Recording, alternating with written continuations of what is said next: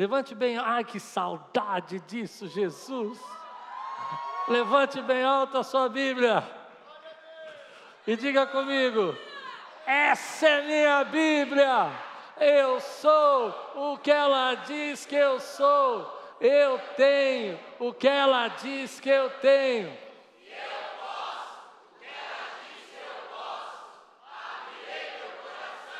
Deixarei a palavra de Deus entrar, nunca mais serei a mesma. Amém. Glória. Romanos 4. O médico disse que eu não posso gritar nem pular até o dia 30 de dezembro. Não, até dia 1 de dezembro. Ore por mim, ore por mim hoje. Ore por... Romanos, cap... segura Jesus. Romanos capítulo 4, versículos 16 a 25. Portanto, a promessa vem pela fé para que seja de acordo com a graça e seja assim garantida toda a descendência de Abraão. Não apenas aos que estão sob o regime da lei, mas também aos que, aos que têm a fé que Abraão teve. Ele é o pai de todos nós. Como está escrito, eu constituí pai de muitas nações. Ele é o nosso pai aos olhos de Deus, em quem creu. O Deus que dá vida aos mortos e chama a existência as coisas que não existem, como se existissem.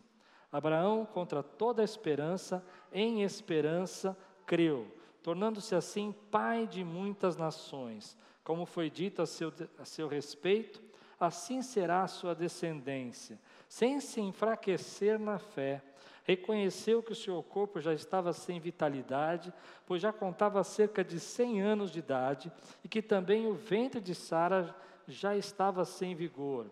Mesmo assim, não duvidou, nem foi incrédulo em relação à promessa de Deus, mas foi fortalecido em sua fé e deu glória a Deus, estando plenamente convencido de que ele era poderoso para cumprir o que havia prometido. Em consequência de isso, lhe foi creditado como justiça. As palavras lhe foi creditado não foram escritas apenas para ele, mas também para nós a quem Deus creditará justiça, a nós que cremos naquele que ressuscitou dos mortos, a Jesus, nosso Senhor. Ele foi entregue à morte por os nossos pecados e ressuscitou para a nossa justificação. Amém? Vamos orar. Senhor, obrigado por estar aqui na tua casa hoje. Obrigado, Senhor. Obrigado por essa igreja linda, Senhor, esse povo que te adora. Obrigado por esses irmãos que lutaram esse tempo comigo. Obrigado, Senhor, por poder ter o privilégio de trazer essa palavra.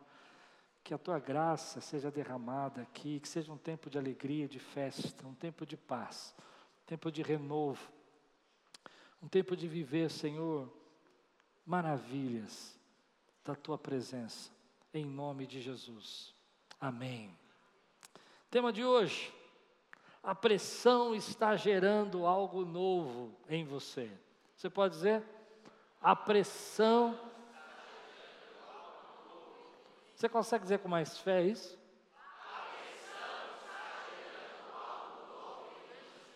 Uma das coisas que me, me chama atenção na fé de Abraão, que eu acho uma das mais maravilhosas para mim, é que depois de ele esperar o tempo que ele esperou e ver o seu corpo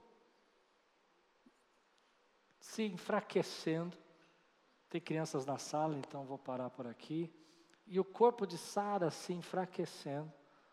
Você já imaginou você ter uma promessa de Deus e você vê aquilo se destruindo e se, e se, se esmorecendo? Conseguem? Uma coisa é você ter uma promessa de Deus e você está forte, legal, né?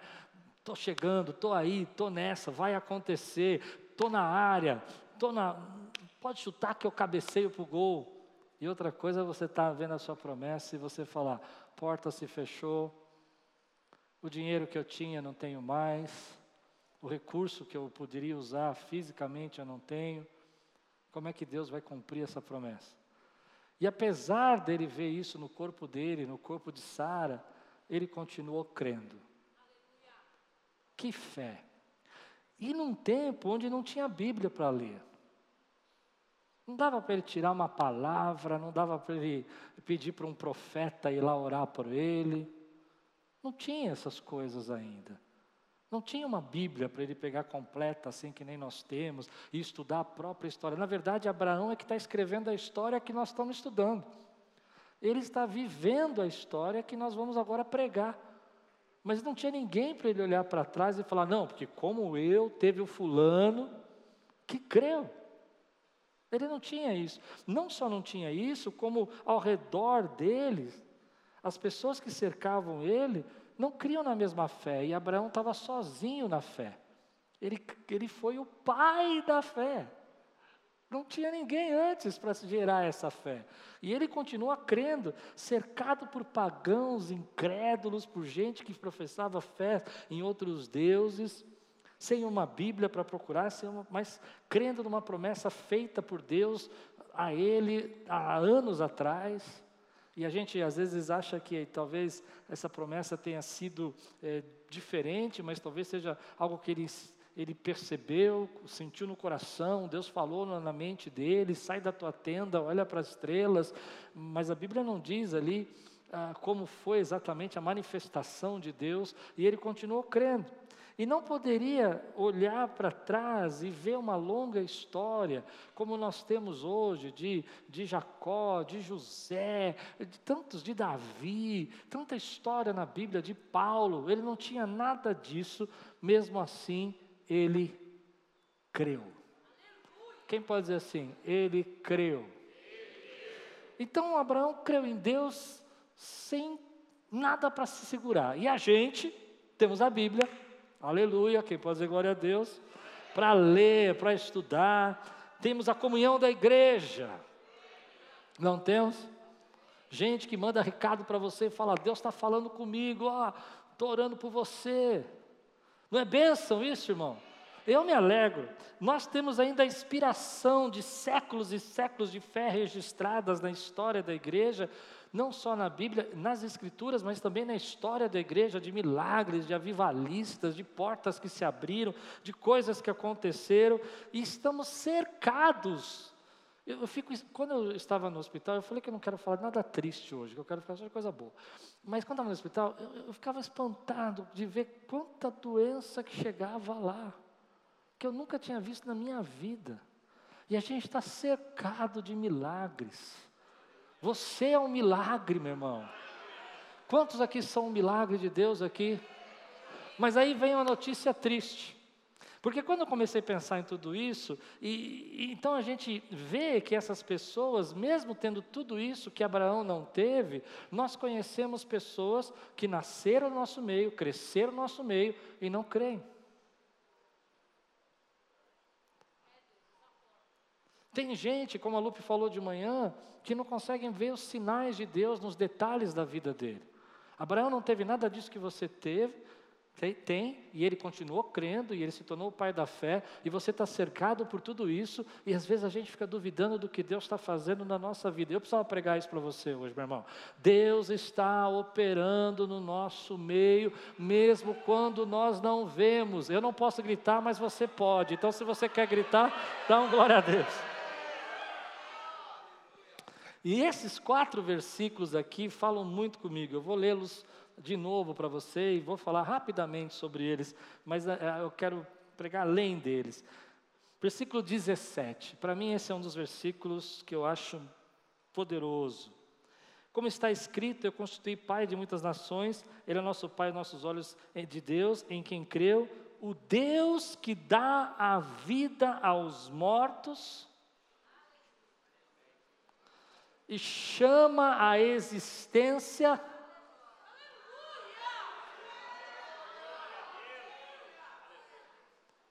Eu vou dizer de novo, porque eu acho que você precisa receber essa palavra.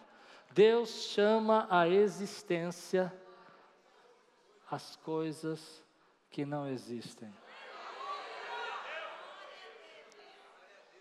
Esse é o nosso Deus. Talvez hoje no seu coração não esteja havendo paz, não existe paz na tua vida e Deus está chamando a existência as coisas que não existem.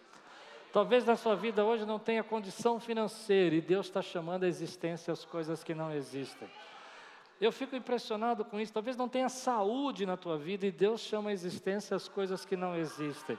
Talvez as pessoas não consigam compreender como aquilo não existia antes em você, você não tinha condição de fazer, e hoje Deus está dizendo para você: eu estou chamando as coisas que não existem, porque eu sou o mesmo Deus que ressuscitou Jesus naquela cruz depois de três dias, e eu declaro para você que o poder da ressurreição está sobre a sua vida, Ele dá vida aos mortos, ressuscita a tua fé, ressuscita agora a tua crença crença no Senhor poderoso, ressuscita a autoridade que você tinha alguns anos atrás, ressuscita a palavra profética, chama a existência aquilo que não existe mais na sua vida. Eu estou chamando a existência aquilo que não existe mais na sua vida. Antigamente você profetizava e hoje você não profetiza mais. Chama a existência os dons que não existem mais na sua vida, porque Deus é o Deus que chama a existência as coisas não existe. Quantos podem glorificar o Senhor? Te dou 30 segundos para agradecer a Deus. Deus já chamou na minha vida e na sua vida as coisas que não existem. Quantos aqui já tiveram uma experiência com Deus assim? Levante sua mão, testifique. Tem pessoas aqui, querido, que precisam ser fortalecidos na sua fé, e a fé vem pelo ouvir e ouvir a palavra de Deus. Hoje Deus vai fortalecer a sua fé. Você crê nisso? Ah, que vontade de dar um grito aqui, você não sabe. Aleluia. Segundo versículo que eu amo, que diz assim: Abraão contra toda esperança. Gente, Posso falar assim como se nós estivéssemos na minha sala da minha casa? Posso? Só eu e você agora, mais ninguém. Cara, você já esperou contra toda a esperança? Teve alguma coisa na sua vida que toda a esperança foi embora e você continuou esperando em esperança? Entende o que ele quer dizer? Quando Abraão olhou para o corpo de Sara e Sara olhou para o corpo de Abraão, não tinha mais esperança. Ele só tinha uma palavra. Mas ele continuou esperando contra toda esperança. E, essa, e é isso que me deixa nesse texto louco. Porque eu preciso de esperança para ter esperança. Não é assim que a gente funciona? Eu preciso ver alguma coisa, eu preciso perceber, eu preciso enxergar uma rota, eu preciso enxergar uma saída, mas há momentos que Deus fala para você: Eu sou o Deus que trabalho contra toda esperança, em esperança. E o versículo nesses dias que mais falou no meu coração, quem assistiu o podcast viu falando com meu irmão, na PIB também eu dei uma palavra rápida lá e falei esse versículo. O que mais falou no meu coração foi esse versículo. Voltem às fortalezas, vós prisioneiros da esperança. E eu vos restituirei em dobro. O crente, meu irmão, se você é crente, você é doido. Vou explicar. Não fica bravo comigo. Porque crente é prisioneiro de esperança. Quando as pessoas chegam para você e falam assim, não vai dar, você fala, meu Deus, pode. Eu nunca vi isso acontecer. Ele chama a existência as coisas que não existem. Por que está acontecendo? Você é prisioneiro disso, meu irmão. Você já percebeu como a gente é prisioneiro disso? As coisas estão dando tudo errado e você está falando, tudo coopera para o bem daqueles que amam a Deus, porque você é prisioneiro da esperança. Agora a Bíblia diz para você o seguinte: volte à fortaleza, vós prisioneiros da esperança, porque a fortaleza do crente é Cristo. E se você quiser receber em dobro, meu irmão, você não pode ficar só na esperança, você tem que se esconder na fortaleza que é Jesus, e é essa fortaleza que te restitui em dobro. Nós somos prisioneiros da esperança, porque nós sabemos que tudo é possível, disse o meu Senhor, àquele que crê. Como é bom ser prisioneiro da esperança. O médico chegou no meu, no, na UTI e falou assim: Olha, você não vai sair tão cedo, tal, não sei o quê. E eu olhei para minha esposa, olhei para o médico e falei: Então, segunda eu saio do quarto, terça eu estou de alta. E o médico deu risada. Deu risada. Não foi, Lu? Mas eu sou prisioneiro da esperança. E segundo eu tive alta e, do quarto do UTI, e terça eu tive alta do hospital. Você é prisioneiro da esperança, meu irmão. E por que que você é esperança? Porque você é filho da fé. A fé habita dentro de você poderosamente. Então as coisas podem estar dando errado, mas se você tem uma palavra, você fala: Eu não vivo por aquilo que eu vejo, eu vivo pela palavra. E se as coisas aparecem que não estão acontecendo na sua vida, você volta para a tua vida, você fala, não, um dia Deus falou sobre o meu casamento. Mas todo mundo fala para você, não, deixa dele. Você fala, não posso deixar porque eu sou prisioneiro da esperança. E a esperança diz para mim que Deus vai trazer algo novo para o meu casamento. Isso é muito forte para mim. Mas não é sobre isso que eu quero pregar ainda não. Vamos lá. Próximo versículo. Bom, quantos aqui creem contra toda a esperança? Amém. Versículos 19 a 20. Vence, sem se enfraquecer na fé, reconheceu que seu corpo já estava sem vitalidade, pois já contava cerca de 100 anos de idade, e que também o ventre de Sara já estava sem vigor. Mesmo assim, não duvidou, nem foi incrédulo em relação à promessa de Deus, mas foi fortalecido em fé e deu glória a Deus. Aqui é uma frase que às vezes me incomoda um pouco, porque eu acredito que, que Deus quer me levar para isso, mas eu ainda não cheguei. E quando você prega uma coisa que ainda você não chegou naquele lugar, é difícil você ensinar, uma coisa que você está aprendendo. Mas o que Deus fala para mim nesse texto é que viver não pelo que sentimos. Eu fico imaginando o que Abraão sentia. Imagina você olhar para você e você perceber que cada dia que passa você está ficando mais velho, que uma promessa de um filho se torna impossível, que não aconteceu durante dezenas de anos, e agora você. Mas o que a gente aprende é que às vezes nós queremos viver muito por aquilo que sentimos, e Deus quer que nós vivamos por aquilo que nós cremos. Quantas vezes a gente se sente paralisado porque a gente diz, eu não estou sentindo. Ah, eu não estou sentindo. Eu não sei se eu estou pregando para alguém aqui ou só para mim. Mas é, às vezes Deus fala comigo que não se trata de um tipo de, de alienação ou de ignorância, não é disso que eu estou falando. Eu estou falando que quem quer viver pela fé precisa viver pelo que crê, não pelo que sente.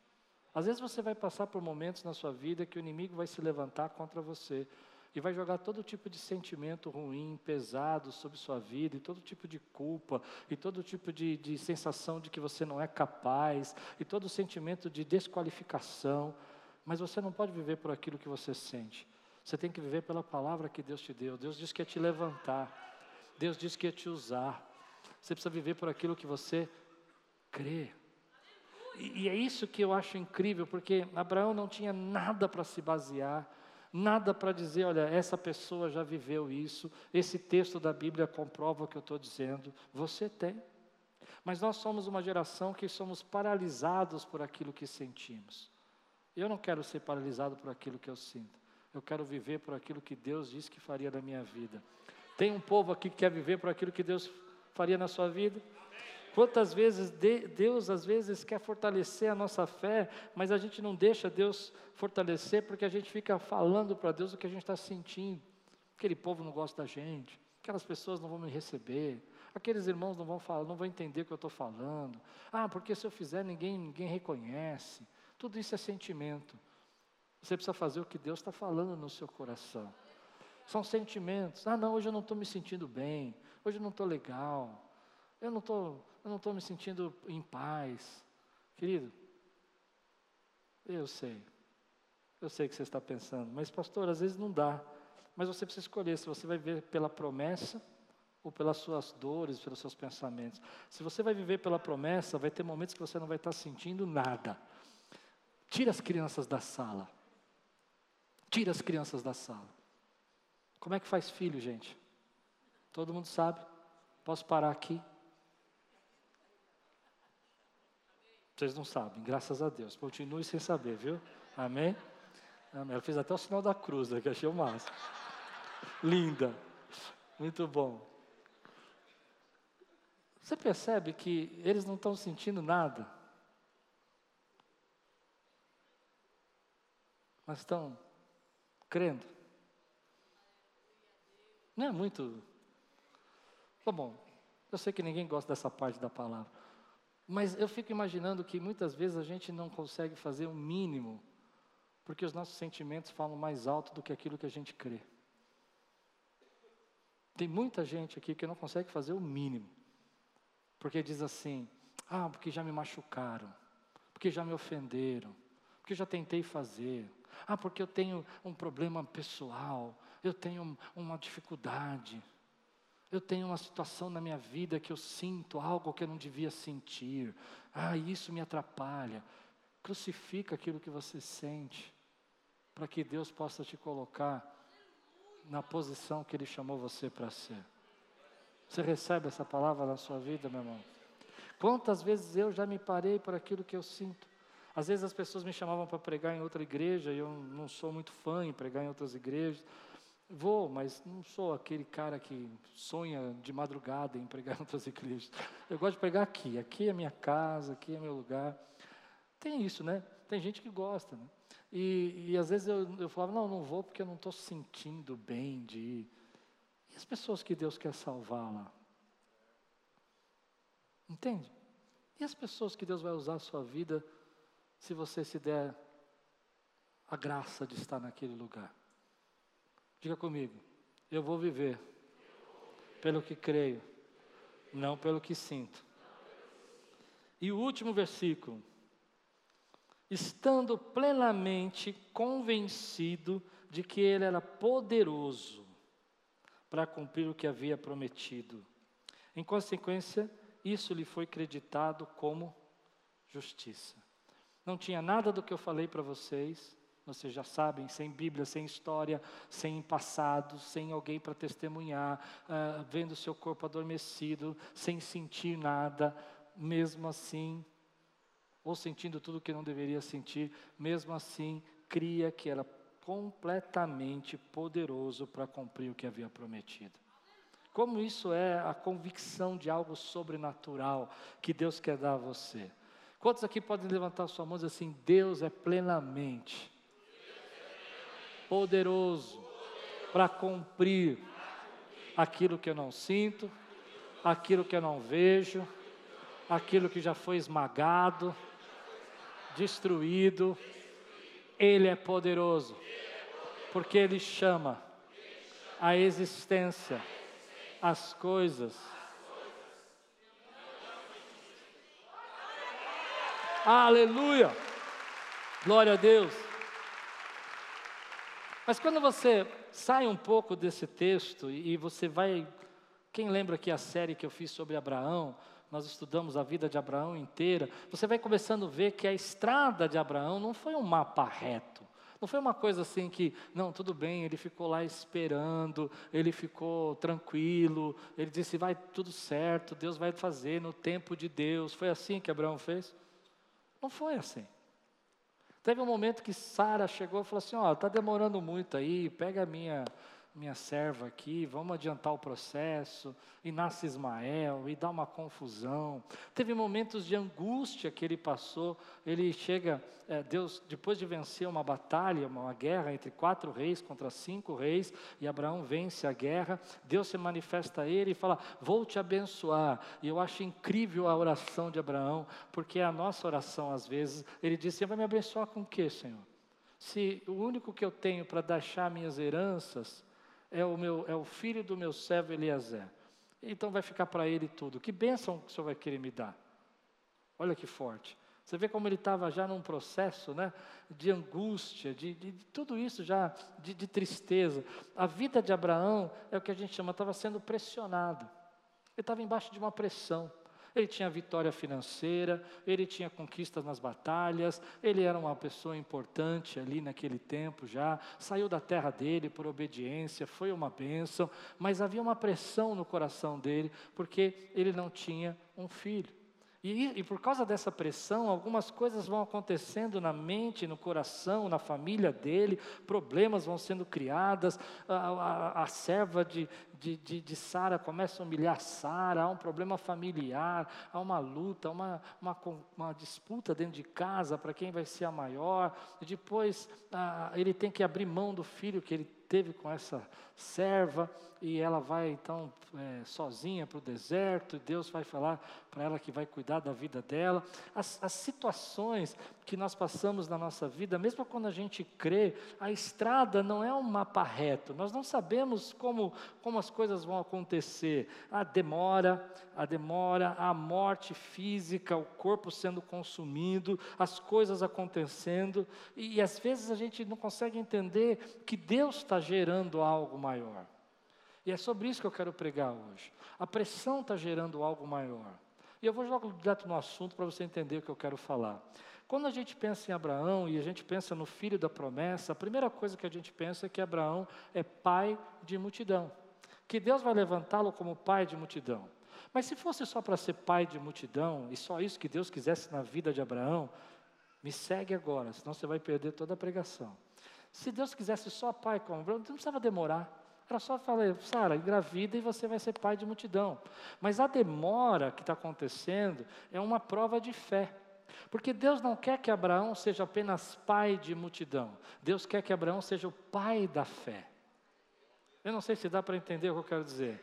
E a pressão que você está passando não é só porque Deus não quer lhe entregar isso, ou porque está demorando, ou porque as coisas não estão acontecendo, ou porque a estrada não está no caminho certo. É porque Deus não quer de você apenas te dar essa bênção, porque Ele não pode. É porque através dessa pressão há algo natural que Ele vai criar, que é pai de multidão, mas tem algo sobrenatural que vai fazer com que você atinja todo o seu potencial. Porque se Abraão só tivesse mais um filho, ele seria o pai de uma nação, ele seria como um pai Jacó, como os nossos irmãos Davi e outros que nós temos na palavra. Mas Abraão não é só isso, Abraão é pai da fé. Deus está te colocando embaixo de uma pressão, Deus está te colocando embaixo de um peso, Deus está te colocando embaixo de algo tremendo na tua vida que você não entende porque demora, porque não acontece, mas você é prisioneiro da esperança e continua crendo e continua acreditando e não consegue parar de crer, porque Ele está gerando dentro de você algo sobrenatural, algo que você não podia imaginar, que Ele é poderoso para fazer na sua vida.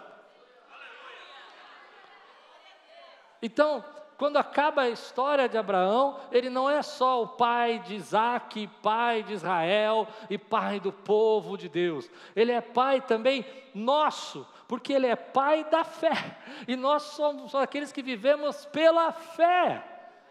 E aí você não entende o que Deus está fazendo na tua vida. Você não compreende, porque você não entende que para você passar e chegar no potencial que Deus quer que você chegue, não é só Ele te entregar a bênção que você quer, ou fazer sua empresa prosperar, Ele vai gerar em você uma mulher de fé, um homem de fé, uma pessoa que vai proclamar o reino, alguém que vai estar estabelecendo a glória dele nessa terra, alguém que vai ter autoridade nesse lugar, porque Ele está gerando através da tua vida e das pressões que você passa e das lutas que você sofre, algo novo, que você não conseguia imaginar.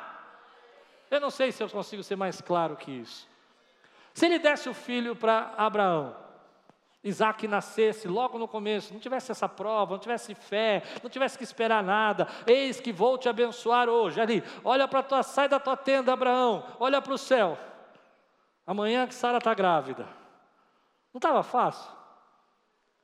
Porque Deus queria mais de Abraão. E Deus quer mais de você. Então Ele coloca às vezes uma pressão na tua vida para que você possa desenvolver o seu potencial. Eu não sei se eu tenho uma história melhor do que essa. Eu fui criado num ambiente financeiro. Desde os meus 14 anos de idade eu administro financeiramente. E cuido de coisas grandes financeiramente. Sempre cuidei de coisas grandes. Mas sempre fui muito cauteloso até rígido, disciplinado, porque desde os 14 anos eu cuidei do dinheiro do presidente do banco, depois eu cuidei de uma farmácia inteira, depois eu cuidei de departamentos, depois eu cuidei de tesouraria de uma indústria de óleo, depois eu cuidei de tesouraria de uma indústria de petróleo. de uma companhia de petróleo. Então, para mim, dinheiro era uma coisa assim: dois mais dois é quatro e acabou. Não tem mistério. Tem, tem, não tem, não tem, acabou. Deus me colocou numa pressão sobre isso durante anos, anos. Me levou a quase falência. Coisas que eram muito simples para Deus resolver e que eu já tinha visto Ele resolver em outros lugares, Ele não resolveu. Até o dia que eu me libertei disso. O dia que eu entendi que no reino de Deus, na economia do reino, dois é cinco, é dez, é vinte, é quanto Deus quiser ser. Porque é Ele que faz. Até que o dia que eu entendi que quanto mais você investe no reino, mais Deus devolve, mais recursos chegam na igreja. Mas eu tive que passar pela pressão.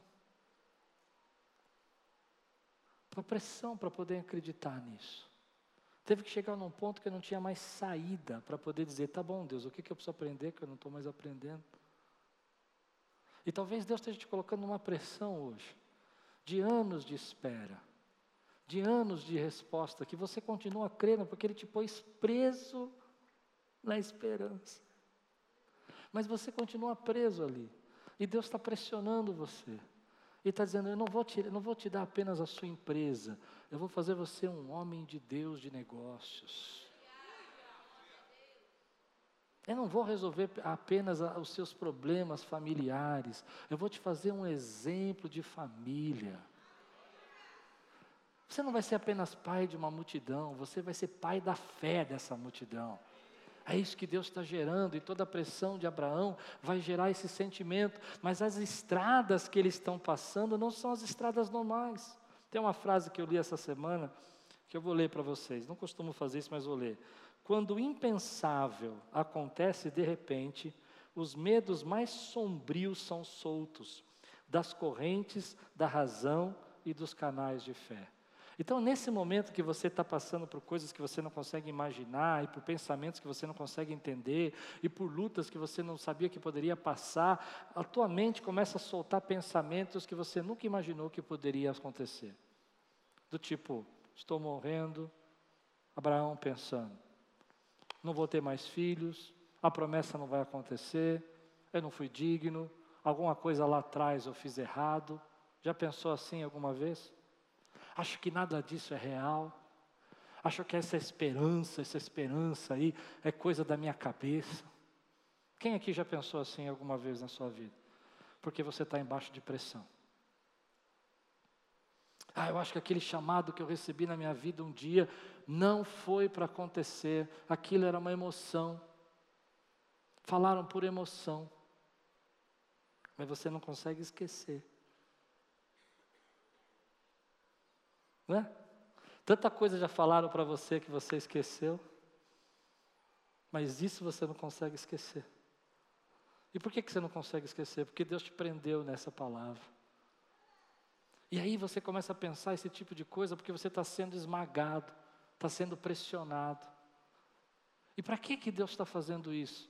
Para você ficar preso aí para sempre? Não, é para você se transformar naquilo que Ele planejou para a tua vida. E quanto mais você resiste isso, mais tempo demora para Deus fazer isso na sua vida. E às vezes a gente não resiste porque quer, a gente resiste porque não sabe. Eu resisti naquele processo 10 anos da minha vida porque eu não sabia que tinha outro jeito de fazer. Não sabia que existia a economia do reino. Deus precisava me ensinar. E a pressão que me ensinou. Talvez se alguém chegasse para mim e com toda a experiência que eu tinha administrativa e dissesse para mim, olha, é, pode ser feito assim, a economia do reino é assim. Eu dizia, não, veja bem, isso não funciona. Você tem que entender que tem que ter lucro, tem que ter diferença, tem que ter isso, ninguém faz isso. Hoje a gente faz tudo aqui na Quírios. E faço isso com alegria, sem precisar cobrar nada. Você não paga por uma palestra, você não paga por um curso, você não paga por nada porque nós estamos embaixo da economia do reino de Deus. Então, o que, que Deus está gerando nessa pressão na tua vida? Por que, que Ele não somente não te dá o teu Isaac que você tanto sonha? Porque Ele vai te transformar um pai da fé. Quem pode receber essa palavra hoje? Quantas vezes a gente não entende que Deus está criando algo novo através disso? Do, do, daquilo que a gente nem imagina. Olha a frase que Abraão disse para Deus sobre Eliezer. Depois desses acontecimentos, que foi a vitória que ele teve, está em Gênesis 15, versículo 1 e 3. Depois desses acontecimentos, a palavra do Senhor veio a Abraão numa visão, dizendo: Não tenha medo, Abraão, eu sou o seu escudo, lhe darei uma grande recompensa. Agora eu gosto dessa frase. Abraão respondeu: Senhor Deus, que me darás se continuo sem filhos? O herdeiro da minha casa é o Damasceno Eliezer. Abraão continuou: Tu não me deste descendência, e um servo nascido da minha casa será o meu herdeiro. A primeira coisa então é que ah, Deus está colocando você na pressão para gerar algo maior na tua vida. Você crê? Amém? A segunda coisa é que quando a gente está na pressão, as bênçãos, as demais bênçãos que Deus está gerando na nossa vida ficam ofuscadas. Percebe que depois dessas coisas, o que, que foi essas coisas? Foi uma grande vitória que Abraão. Deus disse para ele: Vou te dar uma recompensa. Mas ele não quer saber de mais nenhuma benção, não quer nem saber que Deus está falando com ele. Porque o que ele deseja na vida dele não está acontecendo. E tudo mais fica ofuscado. Eu não sei se essa palavra fala com você como fala comigo. Mas às vezes você não consegue enxergar o cuidado de Deus através de uma pessoa, você não consegue enxergar o cuidado de Deus através de um irmão, através de uma oração, através de uma, de uma bênção, uma porta que Deus te abre, uma situação que Deus faz, porque aquilo que você está sendo gerado e a pressão que você está passando ofusca tudo que Deus está fazendo. Deus está fazendo coisas novas na sua vida, e Deus continua abençoando você.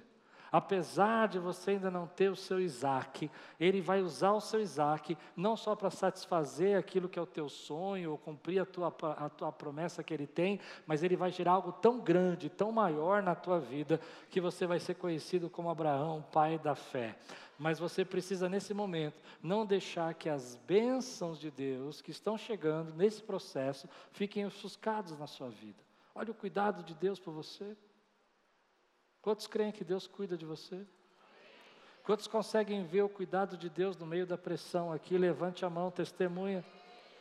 Às vezes você ainda já teve aquele momento que você parou para pensar e disse: Deus não está fazendo nada por mim, e você está sendo abençoado de todos os lados. Então levante sua mão e diga assim: Eu consigo ver o cuidado de Deus, ver o cuidado de Deus no meio da pressão eu consigo entender que eu não recebi ainda, porque algo maior, que eu não consigo nem imaginar, vai ser gerado dessa pressão, em nome de Jesus. Eu vou te dar 30 segundos para você adorar a Deus se você crê. Aleluia, aleluia, aleluia. Então, quando eu olho hoje para as questões financeiras da igreja, eu tenho a nítida. Foi doloroso, foi triste, foi amargurado, a gente quase fechou, Aquiles quase não subsistiu. Mas quando eu olho para isso, eu tenho a nítida certeza que se não tivéssemos passado por aquilo, não seríamos a igreja que somos hoje. Porque Deus gerou essa igreja aqui de fé, de amor, de olhar para o próximo, de ver as necessidades, de ajudar o sertão, de ajudar a Índia, Deus gerou no meio da pressão. E a pressão que Abraão passou, Deus gerou não o pai de multidão somente, mas o pai da fé. E na pressão que você está passando, eu vou terminar assim: Deus está gerando algo novo maior e de uma outra dimensão que você não consegue imaginar. Você vai ter uma fé que você nunca teve, você vai ter uma palavra que você nunca teve, você vai ter uma autoridade que você nunca teve, você vai ter saídas que você nunca teve, você vai ter uma dimensão de enxergar coisas que você nunca enxergou, porque você creu contra a esperança, e em esperança creu no Deus que chama a existência as coisas que não existem. Quantos recebem essa palavra hoje na sua vida, meu irmão? Deus está gerando algo novo. Quantas vezes você já passou por pressão e Deus gerou algo novo? Quantas vezes você já reclamou com Deus por ter passado por alguns problemas na sua vida e na verdade aqueles problemas foi o que fez você se tornar a pessoa que você é hoje? Eu sei que é duro falar isso. Ninguém curte falar isso. Ninguém curte que às vezes Deus para nos tirar do nosso conforto, Deus para nos tirar do nosso comodismo, Ele joga a gente ali numa prensa de uvas. Entende? Porque Ele não quer você só como uva, Ele quer você como vinho. Ele quer você um vinho novo. E para sair esse vinho novo, Ele podia deixar você no cachinho ali, pendurado na videira, que é Ele, a videira é Cristo, amém? E você ficar naquele cachinho para a vida inteira, mas Ele te tira do cachinho, pisa em você, faz um vinho novo. E para as pessoas, preste atenção, para as pessoas que são as uvas como eu, que fui pressionado nesses dias, não é legal ser pressionado. Mas para aquele que está pressionando, gente, e para aqueles que vão experimentar esse vinho, você vai ser pão partido e vinho derramado na vida daquelas pessoas. Porque foi por meio dessas prensas que o vinho da sua vida foi derramado. É isso que você vai ser. Por isso você foi pressionado. Se alguém me perguntar para mim, é o fim? Eu vou dizer para você: quantas vezes a gente acha que é, mas eu creio que quando Deus pressiona você, é porque vinho novo é melhor. E Ele está fazendo vinho novo através da sua vida. Hoje. Eu sei que eu estou usando uma pregação aqui, pastores, um versículo fora do contexto, mas acho que dá para entender o que eu quero dizer. A videira é Cristo, nós somos o fruto. E quando Deus pega esse fruto e pressiona, o vinho que Ele está gerando hoje em você é melhor, vai ser mais forte, vai ser mais eficaz. E talvez você só vai conseguir chegar no seu potencial, no sonho que você tem no coração, na esperança que você é aprisionado, se Ele pressionar a sua vida. E se Ele não pressionar a sua vida, você não vai poder chegar onde Ele quer te levar. Por isso você passou o que passou, sofreu o que sofreu. Mas aí vem a boa notícia. Já terminei aqui. A boa notícia é que, ainda que eu ande pelo vale da sombra da morte, tu estás. Você pode dizer? Tu estás comigo ainda que eu esteja sendo pressionado, tu estás comigo. E ainda que eu não aguente a pressão, e diga para Deus: Deus, eu estou me sentindo esmagado.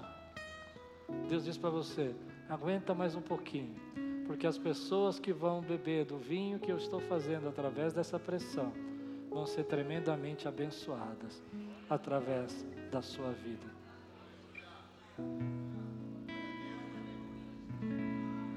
Aqueles que estão passando por pressão nesse tempo aí, mas contra a esperança estão crendo. Fica de pé no teu lugar, quero orar com você. Quero abençoar a tua vida. Quero ver Deus fazer milagres aqui hoje. Você crê? Diga aí para mim assim, ó, com toda a tua fé. Eu sei que essa pressão não é apenas para receber o meu Isaac, mas é para me transformar em todo o potencial que Deus me chamou para ser.